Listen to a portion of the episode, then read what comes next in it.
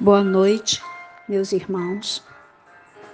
Bem-vindos ao estudo do Evangelho segundo o Espiritismo, do coletivo Girassóis Espíritas pelo Bem Comum. E nossas vibrações de hoje seguirão para o movimento espírita, para que todos nós tenhamos sabedoria discernimento e fraternidade uns para com os outros. Que possamos cada vez mais divulgar essa doutrina tão consoladora e praticá-la.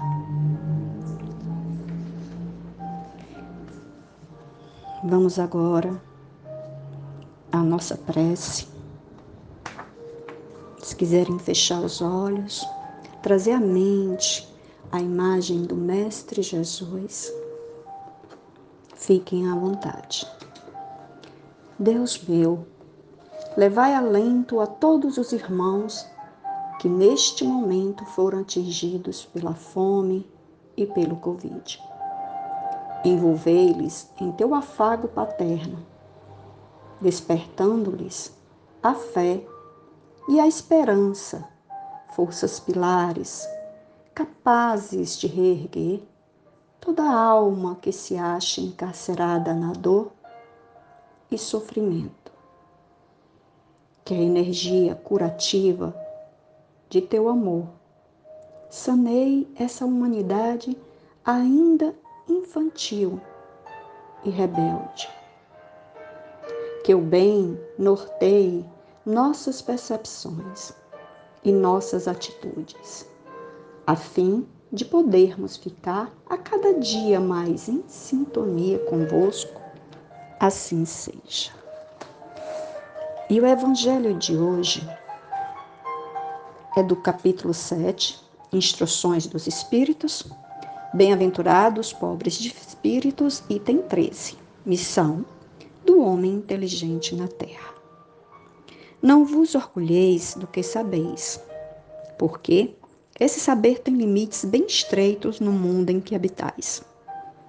Mas suponho que sejais uma dessas sumidades inteligentes desse globo. E não tendes nenhum direito para disso vos envaidecerdes.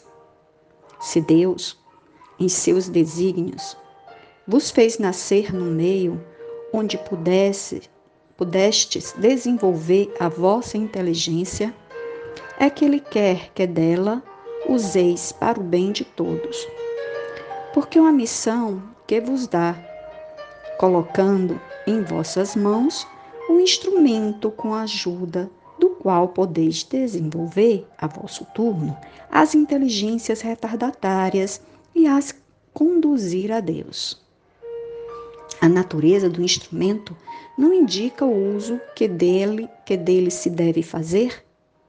A enxada que o jardineiro coloca entre as mãos de seu operário não lhe mostra o que ele deve cavar?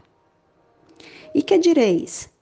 Dirias se esse operário, ao invés de trabalhar, levantasse a enxada para com ela atingir seu patrão? Diríeis que é horrível e que ele merece ser expulso. Pois bem, não ocorre o mesmo com aquele que se serve de sua inteligência para destruir a ideia de Deus e da providência entre seus irmãos? Não ergue contra o seu Senhor a enxada que lhe foi dada para roçar o terreno? Tem ele o direito ao salário prometido e não merece. Ao contrário, ser expulso do jardim? E o será. Não duvideis disso. E arrastará existências miseráveis e cheias de humilhações, até que se curve diante daquele a quem tudo deve. A inteligência é rica de méritos para o futuro, mas com a condição de ser bem empregada. Se todos os homens que dela são dotados se servissem dela, segundo os desígnios de Deus, a tarefa dos espíritos seria fácil para a humanidade avançar. Infelizmente, muitos fazem dela um instrumento de orgulho e de perdição para si mesmos. O homem abusa da sua inteligência, como de todas as outras faculdades, e, entretanto, não lhe faltam lições para o advertir de que uma poderosa mão pode lhe retirar aquilo que ela mesma lhe deu. Ferdinando, Espírito Protetor, Bordeaux, 1862. Comentando aqui um pouco o evangelho de hoje, né? Diz o evangelho que o nosso saber tem limites estreitos quando encarnados, pois o espírito, despojado do corpo físico, entra em contato com percepções e conhecimentos mais assertivos acerca de si mesmo e das leis divinas. A inteligência é um atributo do espírito, mas é também sua responsabilidade ampliá-la e utilizá-la em benefício do bem coletivo. Portanto, quando o homem se utiliza desse atributo para fins egoísticos, menosprezando o prejuízo que ocasiona à sociedade e ao próximo, acarreta para si de sabores que afligirão sua consciência, que assim exigirá a correção dos desvios acometidos por sua imprevidência e rebeldia. A inteligência, pois, deve ser sempre empregada utilizando a razão e a moral como guias infalíveis na busca do aperfeiçoamento rumo ao Pai. Vamos agora agradecer a Deus por esse momento em que aqui estamos, todos voltados com o nosso pensamento e sentimentos para o Mestre Jesus e agradecer. Agradecer por nosso dia, agradecer por nossa família, pela saúde, por esta vida. Agradecer pela companhia devotada e amorosa de nossos anjos guardiões.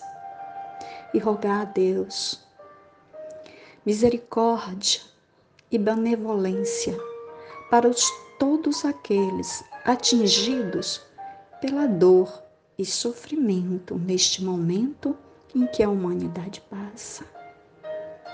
Senhor meu Pai, que a tua providência seja por nós compreendida, que os teus desígnios sejam sempre acatados através do amor, através, Senhor, da obediência para convosco. Que tua luz nos inspire e nos guie em toda a nossa trajetória. Fica conosco, hoje e sempre, que assim seja.